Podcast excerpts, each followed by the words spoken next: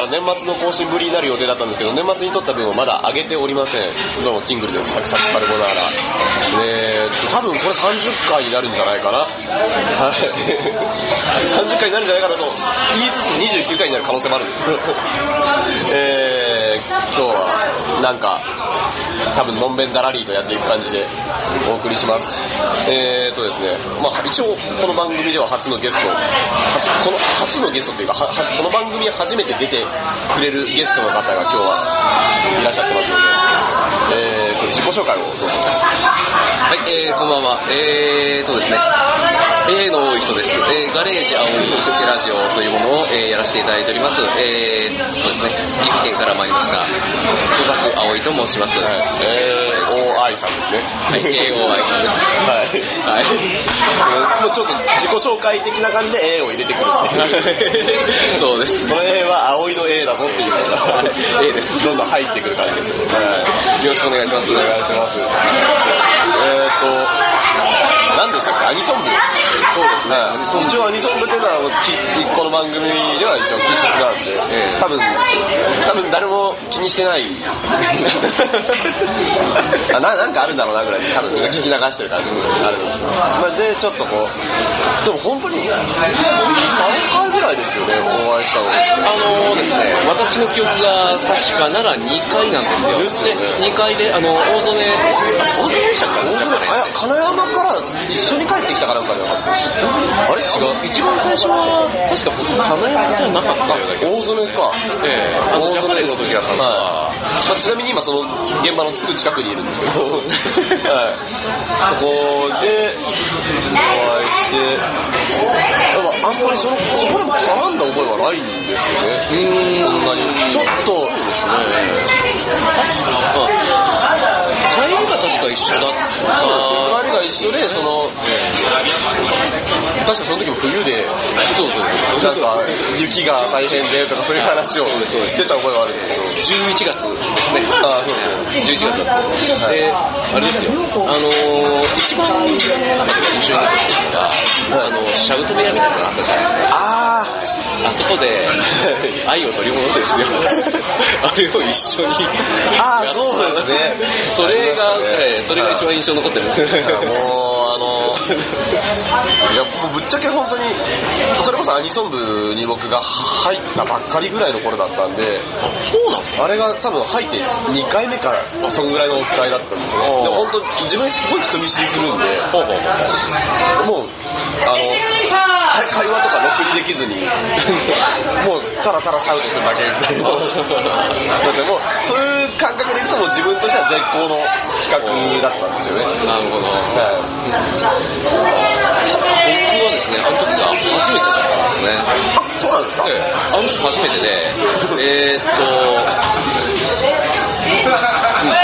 一番最初に入った部屋が、なんか特撮部屋になっちゃって、えあえまあ、それと、あれですね、あの、会長がその前に崩していて、もうゲホゲホ言いながらの、はいはいはい。やったんですけど、まあでもシャウト部屋で、あの、なんですかね、思う、今思うと。まあ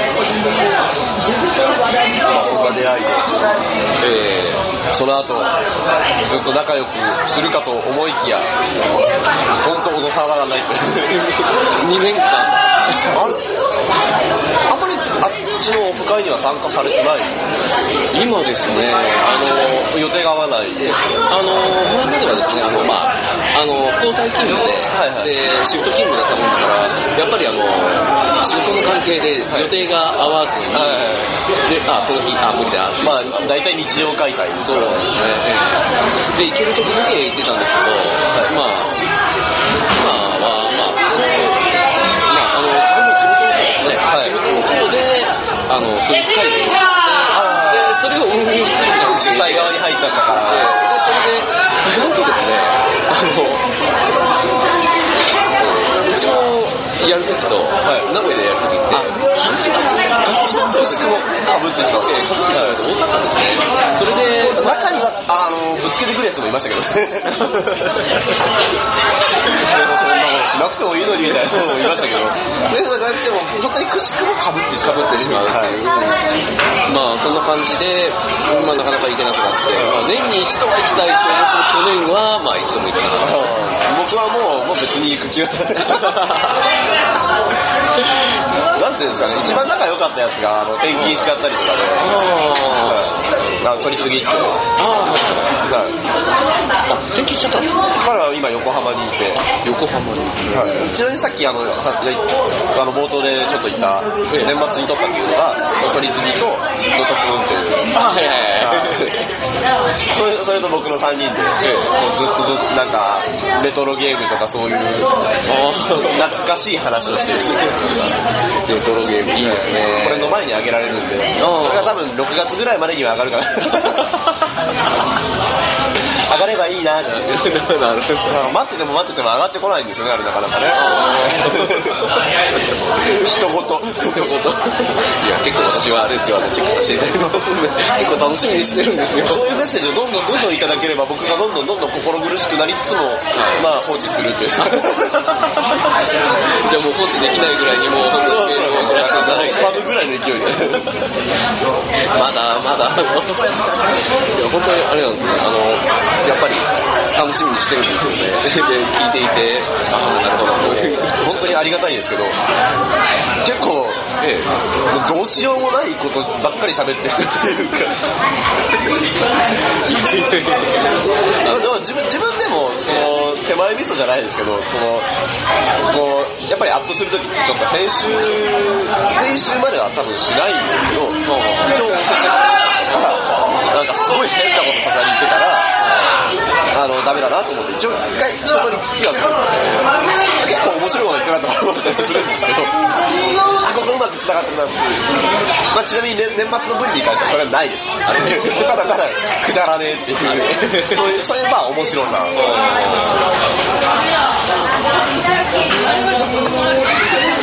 そもそもこれを始めたのが、ええ。あのまたそれは別でその大学の先輩とあのポッドキャストを最初に始めてでその時にその基本的に向こうがホストで僕がゲストっていう立ち位置であの喋ってはいたんですね。でただそれがある時ちょっと立場を変えてやってみたら僕がもうなんかびっくりするぐらい喋れなくてちょっとあ一人でも喋れるぐらいになってやろうと。その IC レコーダー今撮ってるやつを買って始めたのがこれの前身になる番組だったんですけどそれはその当時付き合ってた子がちょっと面倒くさくお お聞いてないよな。関係者は多分聞いてるあ関係者も聞いてないな。ダメだその関係であの一応えー、とアップロードしてあった分は消してあるんですけど聞きたいっていう人がいたらいつでも再アップします。はい。基本的にはあの女性関係は面倒くさいですよね。僕僕のラジオは何でもありです。いや、そそれですね、うん、あの、うん、さ30、30の時か、うん、30の時、ひと、ひと花ありましてね、それから7年間ね、もう、我が道をずっと貫いてるんですけど、ね、身を潜めてると。身を潜めてる。いや、右手ラブな感じ。右手ラブ。右手ラブです。左手ラブです。僕は左手ですね。左手でラブ、左手ラブですね。手手フェチっていう話ですよね。これはきっと。きっと手フェチの話です手フェチの話です。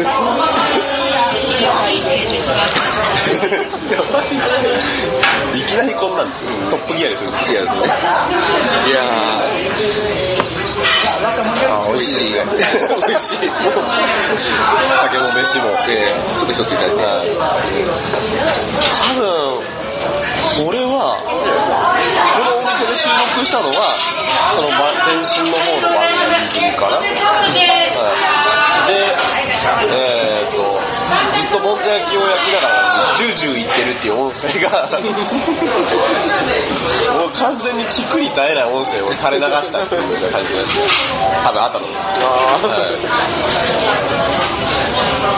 やっぱ拾っちゃうんですね。そうですね。さすがにもうあの結構距離もすぐそまあ、まあ、うだし、近いですね。それなりに感度もいいんで、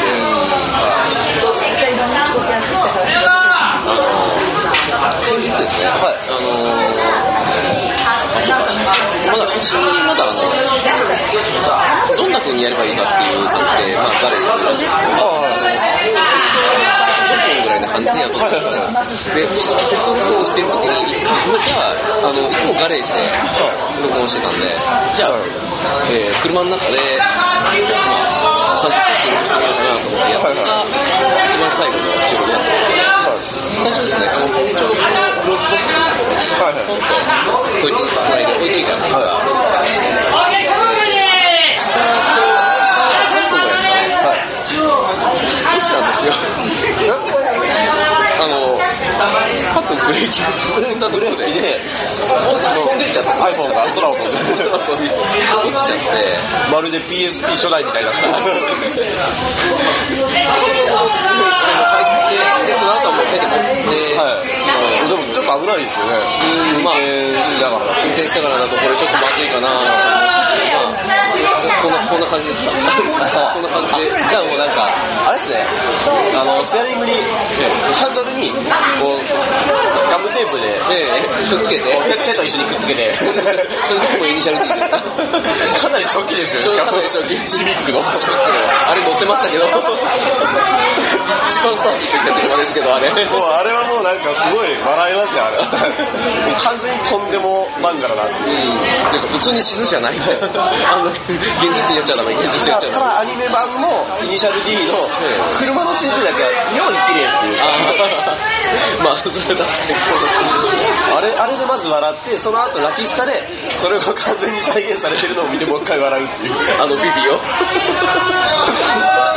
ゆい姉さん。完全に撮り方がもうイニシャル D だったそうね ちょっと後ろであの、ちょっとムーブっぽい音楽が流れるっていうあれですね、アニムーブでですね、カバーしたんですね。それはやっぱちゃんとやってるんですよねちゃんとやってくれあれ聞いた時にはもう笑っちあのゃいましたよ。あの緩そうな感じだけどちゃんとパクるところはしっかりパクるってい。うのがいです。ねそうです。ね。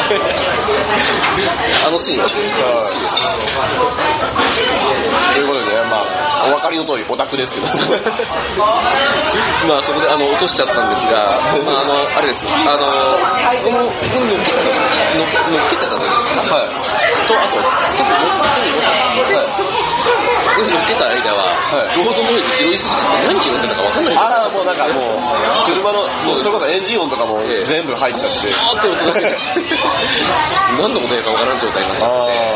こイクの位置ってマイクの位置はですね、あ iPhone ですよね iPhone ですね。多分この辺りだと思うんですけどね。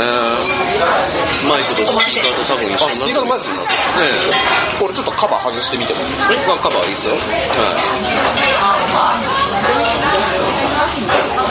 今カバーをはめた本人がなかなか外せない結構ソリッドなタイプのカバーうん、そうですね。これはちなみにあれですか？4S ですかいや、4S が出る直前に、はい 3GS がぶっ壊れまして、あはいはいで、結局待てずに、修理に出した感じはい。ああでも確かにスピーカーの位置かな。ええそこしか多分ないですよね。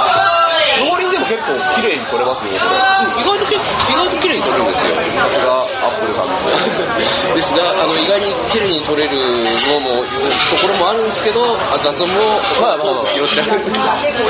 高角度で撮ってまあ、もうそれこそでもあのその車のねくこう駆動部の上ぐらいですか位置的位置的には位置的には、まあ、この、よく、その運転席の隣の人ですね。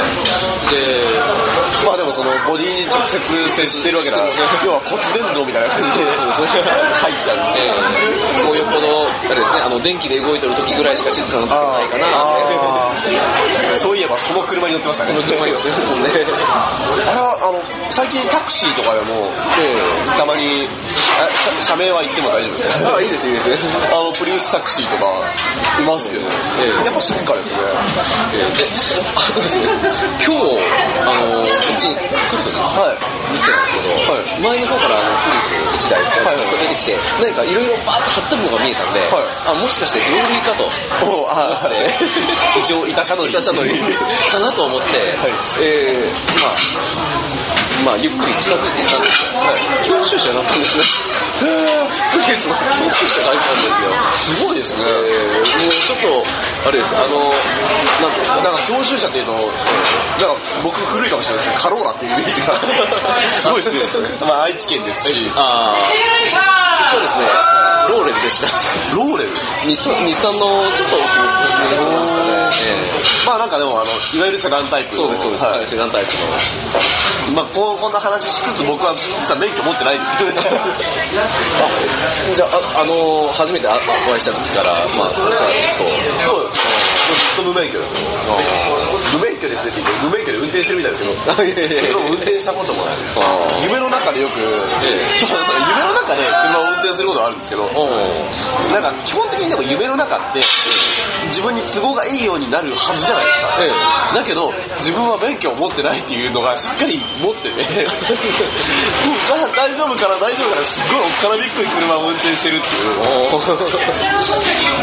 あーなんかちゃんと曲がれるのかなみたいな。もう本当にすっごい初歩的なところで戸惑ってるっていうもうなんかすごいストレスのかかる夢を見ちゃう。なんかねあの車運転してる夢っていうと結構かっ飛ばしててとかまあ、そのまま海にダイブしちゃうぐらいのそしたらなんか布団がずれてるみたいな。そこまで行っちゃダメだ汗でね。汗で。汗でね。あ汗なら OK です。スリリングだから汗をいっぱいかいちゃうわけですよ。特に股間のあたりに ちょっと匂いの違う汗をかいちゃう時があるまあじゃなくて普通になんかビクビクしてるっていう。夢って、あの、なんか、あの、とても、あれですね、あの、今の、まあ、あまりにもちょっとリアルな、リアルな場所で、はい自分のものすごくよく知ってる場所の夢なんかってありますありますね。あの、ななんだろう。あのー、昔僕、ロッテリアでバイトしてたんですけど、もうそれこそ10連勤ぐらいした時に、最後の最後に、ようやく次の日休み休みだから、ゆっくり寝れるなと思って寝てたんですけど、そしたら、あの、もうそれはもう夢見たんです夢の中で、夢の中で起きたんですよ。夢の中で起きた。はい。すっごい、あの、電話が鳴ってる感覚で起きたんですよ。そしたらもう、その、携帯に、その、お店からの着信がいっぱいあって、で、出勤する予定の時間よりも5時間ぐらい経ってて、もうどうしようもねえじゃんって思って、そこからゆっくり風呂に入るっていう夢を見て。で、起きたら、その、バイトに行っても間に合う時間だし、そもそも今日休みだしっていう。あ、相当疲れてんだなって。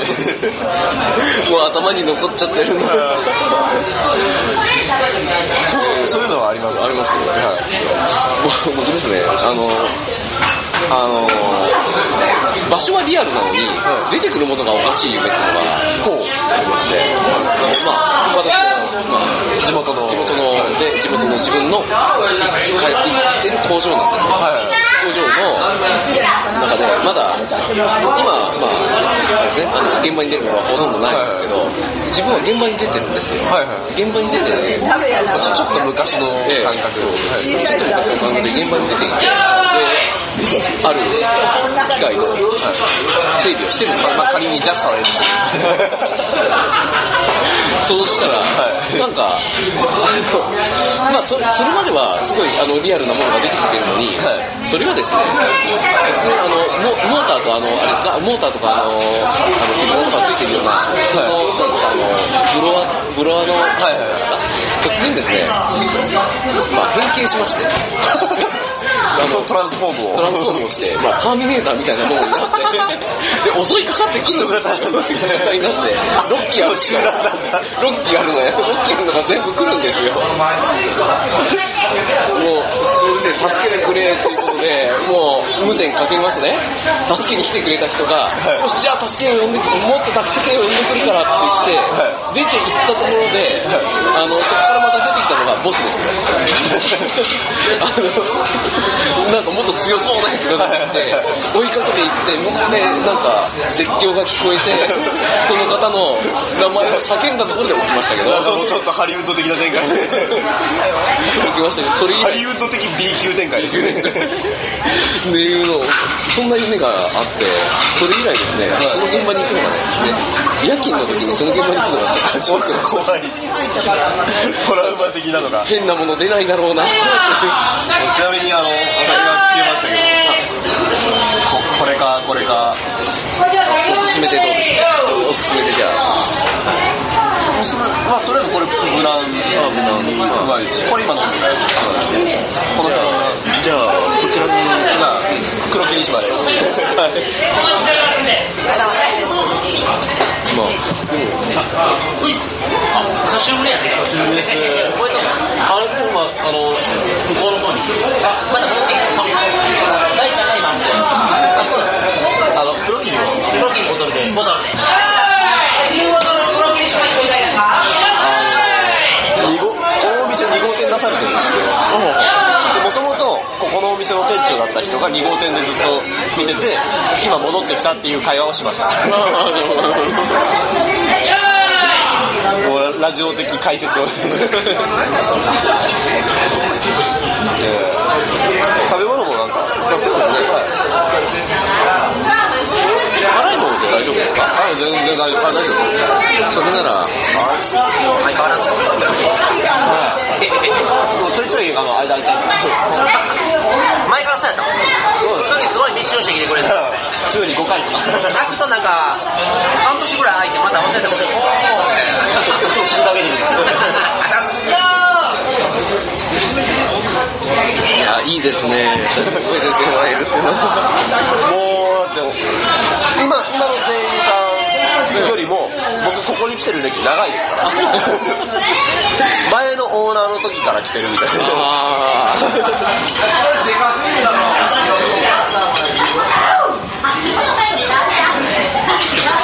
ちょっと野菜も。あ、来ました。あーじゃあ、お願いします。あ、だからね、あの、開けた方が、この味が。我刚才说了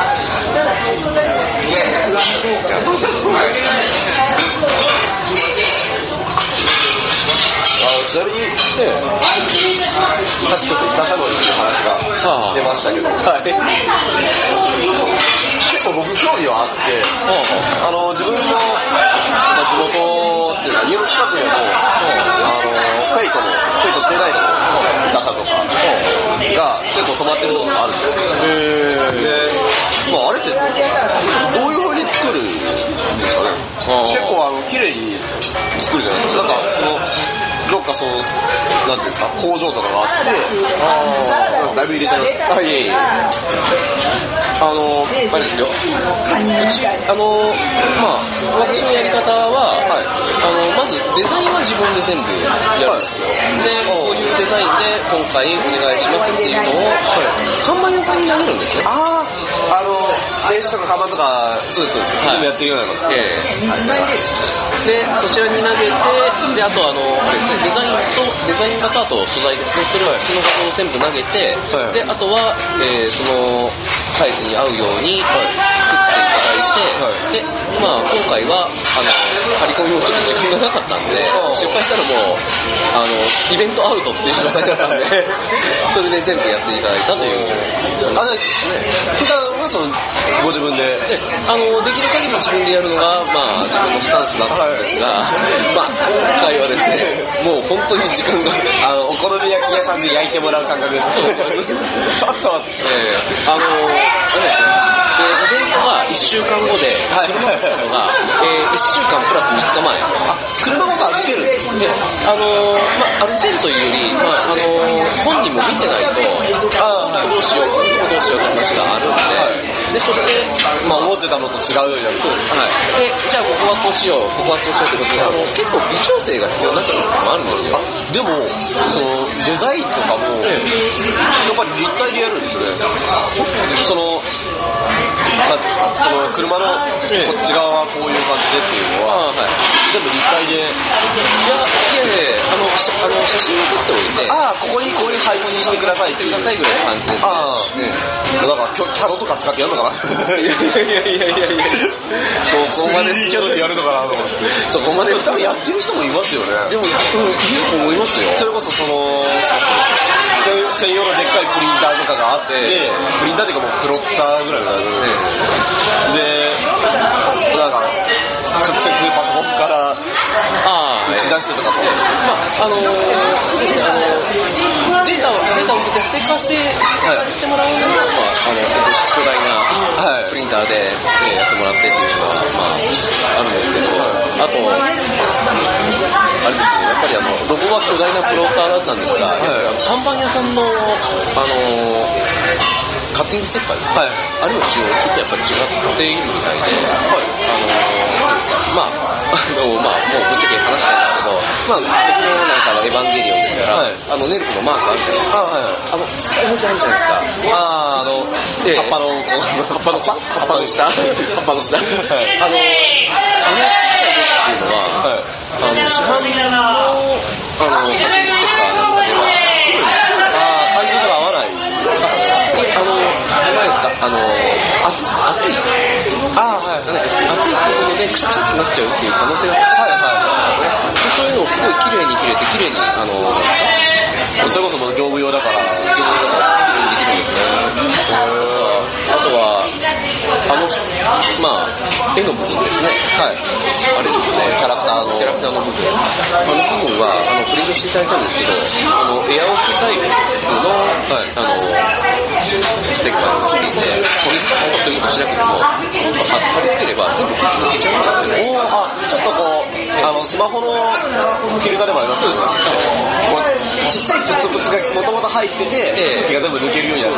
ああいう風になってるんで、ものすごく貼りやすいらしいんですけど、で、それを自分で貼ってみたいんですよ。自分で貼ってみたくて、今回は、あの、まあ、今回はあの、全部投げちゃった時間がええ時間があれば、あれ、本当に自分で自分で貼ってみたいですね。あれじゃあ、剥がすときも、自分でその剥がすんですよ。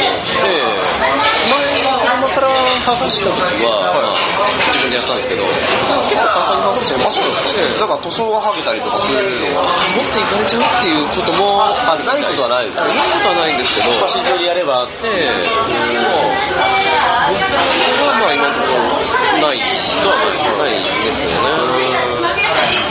こうこういう話をこうぜひ聞きたくて、いやいやいや、あの、なんていうんですか、一他社って結構その、市民権も出てるっていうか、それこそあの、一他社の本、雑誌も出るぐらいだし、ぐらいになりましたね、今は。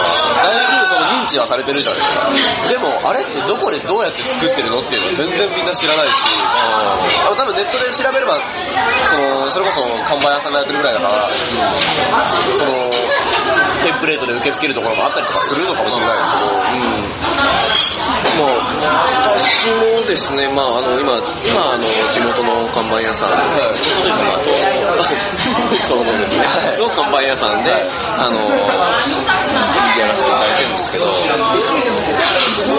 まあ、それぞれいろんな看板屋さんが、それぞれ技術を持って見えると思うんで、実際まあ、それこそあの、なんていうんですかね、あの、広告と一緒ですよ。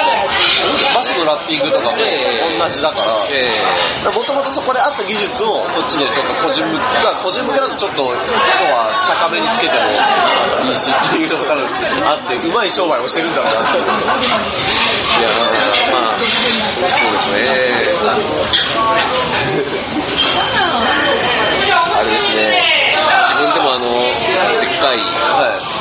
あの、プリンターでさ、はだんだん欲しくなってきちゃいましたね。デザインだけやってるんですけど、で、デはいザインだけやって、あの、まあ、2、3台ちょっとやったことがあるんですよ。はいあの、一つの車も。ですけど、い。なんかバイクも、バイク会社もやってますええやって、で、バイクの方はあれは小さいんで、い。あれは全部自分で、まあ、ステッカー作るから全部やるんですけど、でも、なんか今度はだんだん欲が出てくると車も自分でできる機材が欲しくなってくるなはいはい調べたんですが金額を見てとりあえずやめました。そうですね。はい。あの、桁が多分、あの、違いま二つ違いますよね。違いますよ本当に。もう何百万の話になる。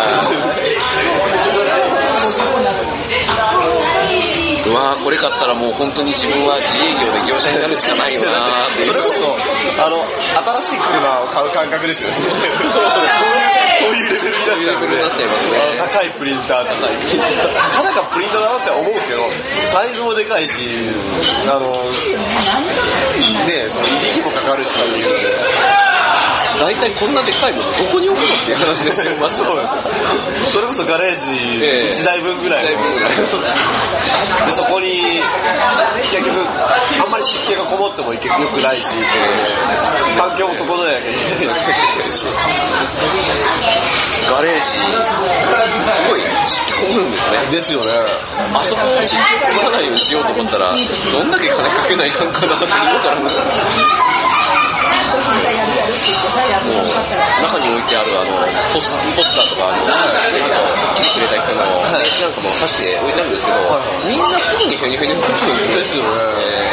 そんなもんだってプリンターなんか置いてたら中の紙なんかもうもうふにゃふにゃだし。だしもうダメだと。あのインクはインクで固まっちゃうし、ええ粉も詰まるし、なんか本当にあれですよそれ専用のブースを作らなきゃいけないんですね。いやーまあでもあそういえば料理を頼んでないです。そしたら辛いやつここれですか？辛いやつをはい。じゃあこれとこれもいきますか。そうですね。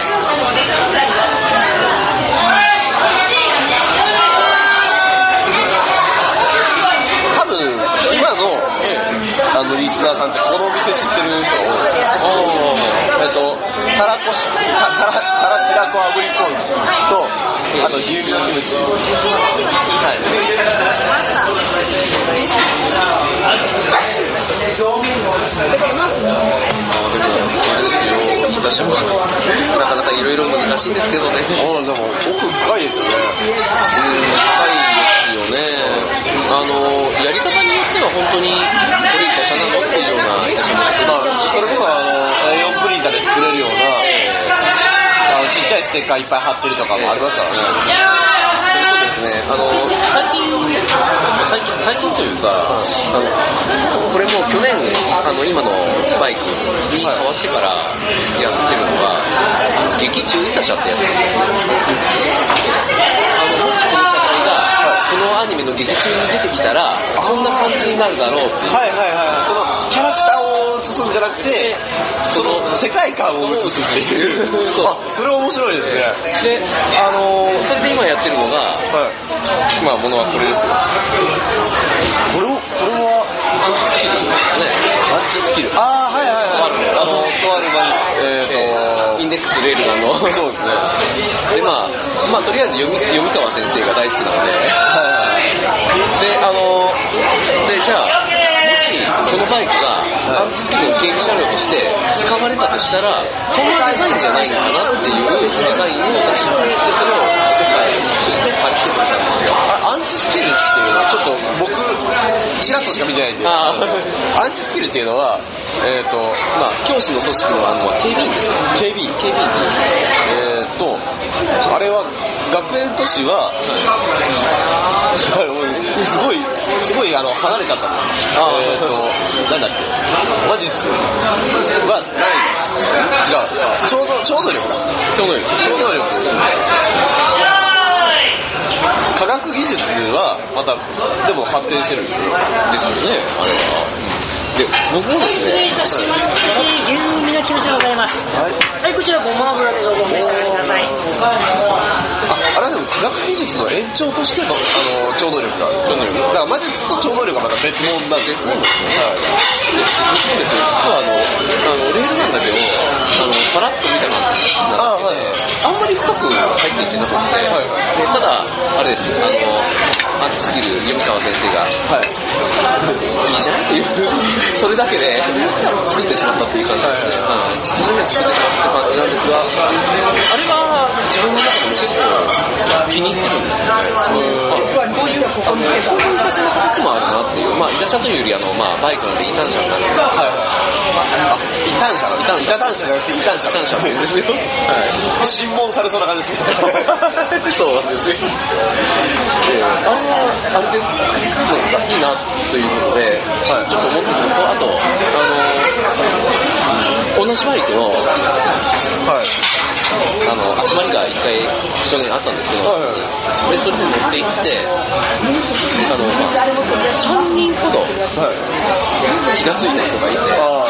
いやパパッと見はちょっと、あの、スタイリッシュバイクだったんで。で、パッと見はスタイリッシュバイクで、なんかロロゴがいろいろついてるなっていうぐらいな感じなんですけど、気づく人は、あ、これ異端者だっていう、他あの普通の異端者乗りからすれば、ええあれなんであいつここにいるのって思われかねないそうです、そうです。はい。そんな感じなんですよね。あれどのキャラクターも別に乗ってないし、ちょちょっと愛がないんじゃないのって思われかねないけどもよく見てみると、実は、っと深い愛があるっていう。ああ、そうだったのかみたいな感じで、はい。で、まあ、今年また、バイクモンズのイベントがあるんで、なんかね、そちらの方に、参加をさせていただこうかと、そのままの状態で。最近のバイクイベントだと多分タイバニとかもあるんですよタイバニのタイガーバニーああ、はい。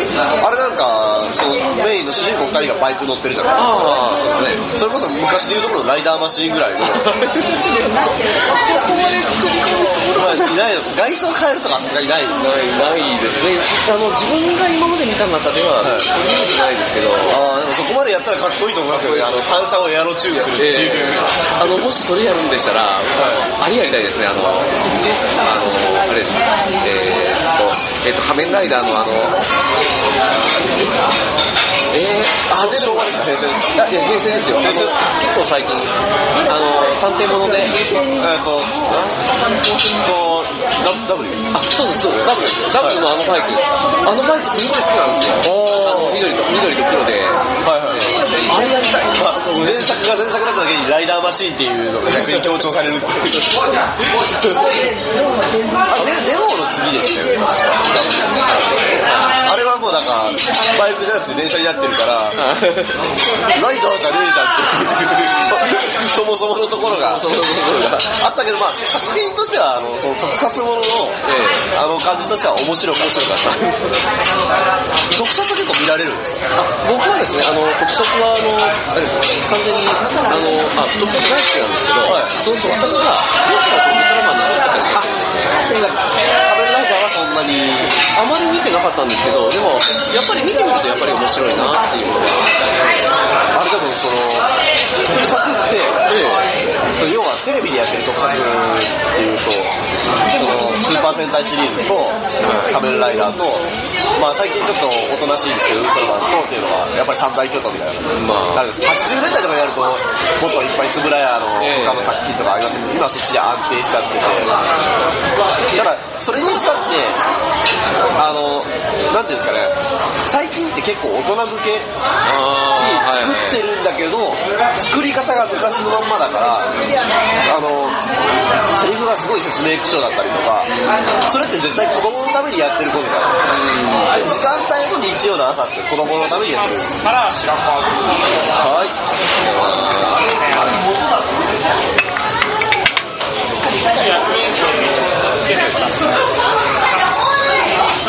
だからそこのギャップが、あの、平成ライダーにしても何にしても、どうも振り落ちないというかあスーパー戦隊もあのー、どれだったかなどれだったかな一個すごい好きなやつがあるんですよ。なんか結構記念的な作品のやつで、基本的な作品ですかさ、三十、十何作品目みたいな。十、か十五かの、その、記念的な作品のやつで、あ、冒険者あはいはいはいはい。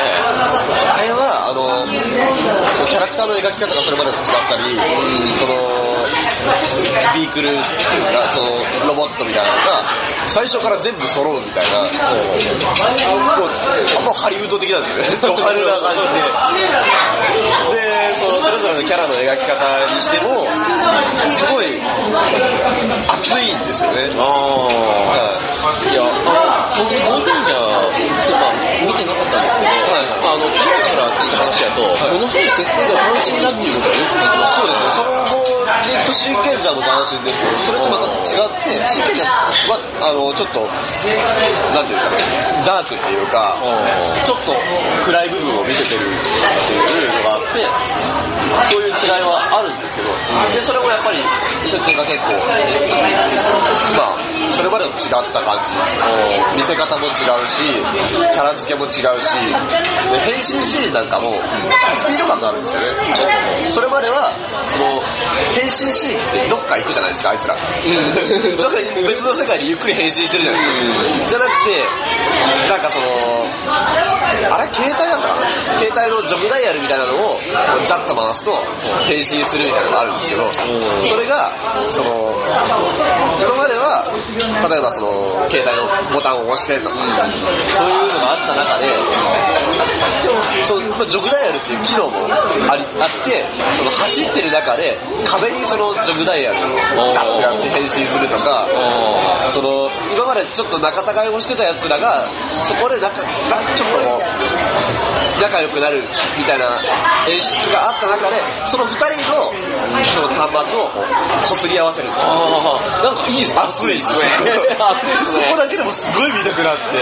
それをあの関智和がラジオで話してるのを聞いてそれを特撮好きの友達からちょっと貸してって言って見ちゃうぐらい。なるほど。でも、でも、説明口調なんですよ。そこをちゃんとやってくれれば、大人向けにやるんだったら、大人向けにもしっかり作ってほしい。あの、大人向けっていうところで見る当然なんですけど、はいあの、あれなんですよ、ウルトラセブンの生誕40周年作品ということで、あのウルトラセブン X っていうのがあるんですけど、あれ、あの、ウルトラ系では深夜枠での放送があれが2作目になるんですね。ウルトラ Q の大スターファンタジーっていうのがあったと思うんですけど、その後あの、もう、ウルトラ Q、あれはあのリバイバルのやつです。そうです、そうです。で、そのウルトラセブン X っていうのが、まあ、あの、DVD も全部完結とはい撮ってるんですけど、セブンなんかもう大人気作品ですからね。え怪獣の魅力もすごいし。で、それを、まあ、セブン X、まあ、40周年作品、結構あの、あれなんですね、変わすごい変わった設定なんですよ。はい。あの、ウルトラマンっていうと、はいやっぱり警備隊がいるじゃないですか。あ、そう、ウルトラ警備隊が。はいいないんですよ。ほう。あの、まあ、ウルトラ警備隊みたいなものはないんですけど、それと変わって、エージェント、あの、デルスっていう組織のエージェントっていうのがいて、はいはいで、それで、なんていうんですか、あの、えー、異星人、あの、秘密裏に異星人を殲滅していくっていうような、あ、表立ってはやらないです。あ、じゃあ紫外線とかもないんですか？紫外線っていうビル、ビル街の中で戦うみたいな。の。まあ、あるんですよ。あ、まああるんですかあるそれはあるんですけど、ただあの、あ、ビルの中で戦うっていうのはあるんですけど、ただ兵器とかそういうものはなくて、まあ銃とか、格闘技とか、そういう風な感じになってるんですね。で、それはあの、まあ、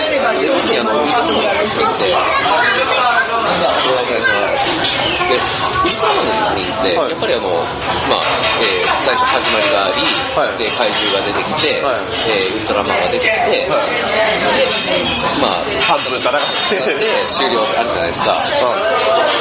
回によってはですね、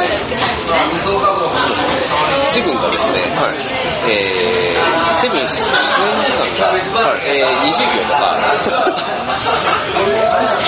あ、どっちかというとそのヒューマンドラマを。描いてる。えーすごい海外ドラマっぽい作り方をしたウルはいはいはいトラマンだったんですね。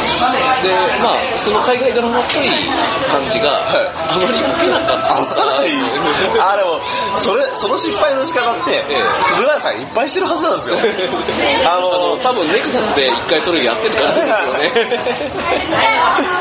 ネクサスはあれですよね、その、なんだっけ、その、戦い、ええ戦って、えあ次の、ネクサスが怪獣になっちゃうみたいな話でしたけど、あれやつじゃないけど、あれもですね、途中まで見て、途中のところで、なんか展開、あ、この次の展開が辛くて見れないっていうところで止まっちゃったのあの、から、僕らの的な展開のやつになりましたけど、ウルトラマン。僕らの、僕らの的な、僕らのは、あの、なんていうんですか、その侵略者っていうか、ええ敵が出てきて、そいつを倒すと一人死んじゃって、ええで最終的にどうなるのっていう感じなんですよ。そそれ、ああ、そうですね、ネクサスはそうでしたね。そんな感じですね。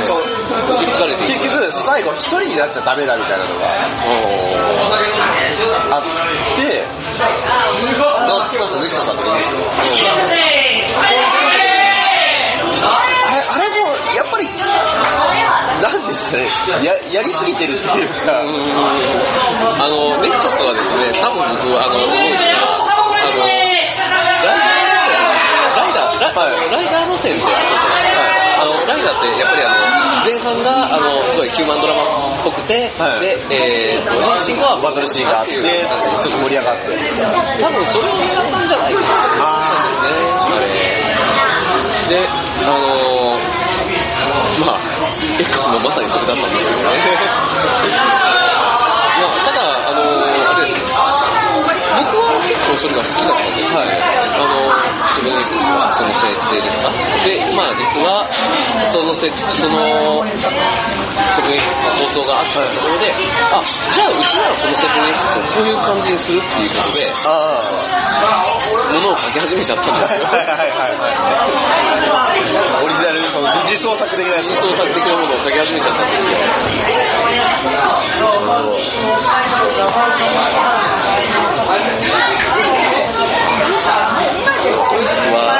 ゴジラですね。ゴジラ。えー、ゴジラ、ゴジラ。か。本当にちっちゃい頃の話なので、ちょっと、リブに続きます。リブにす。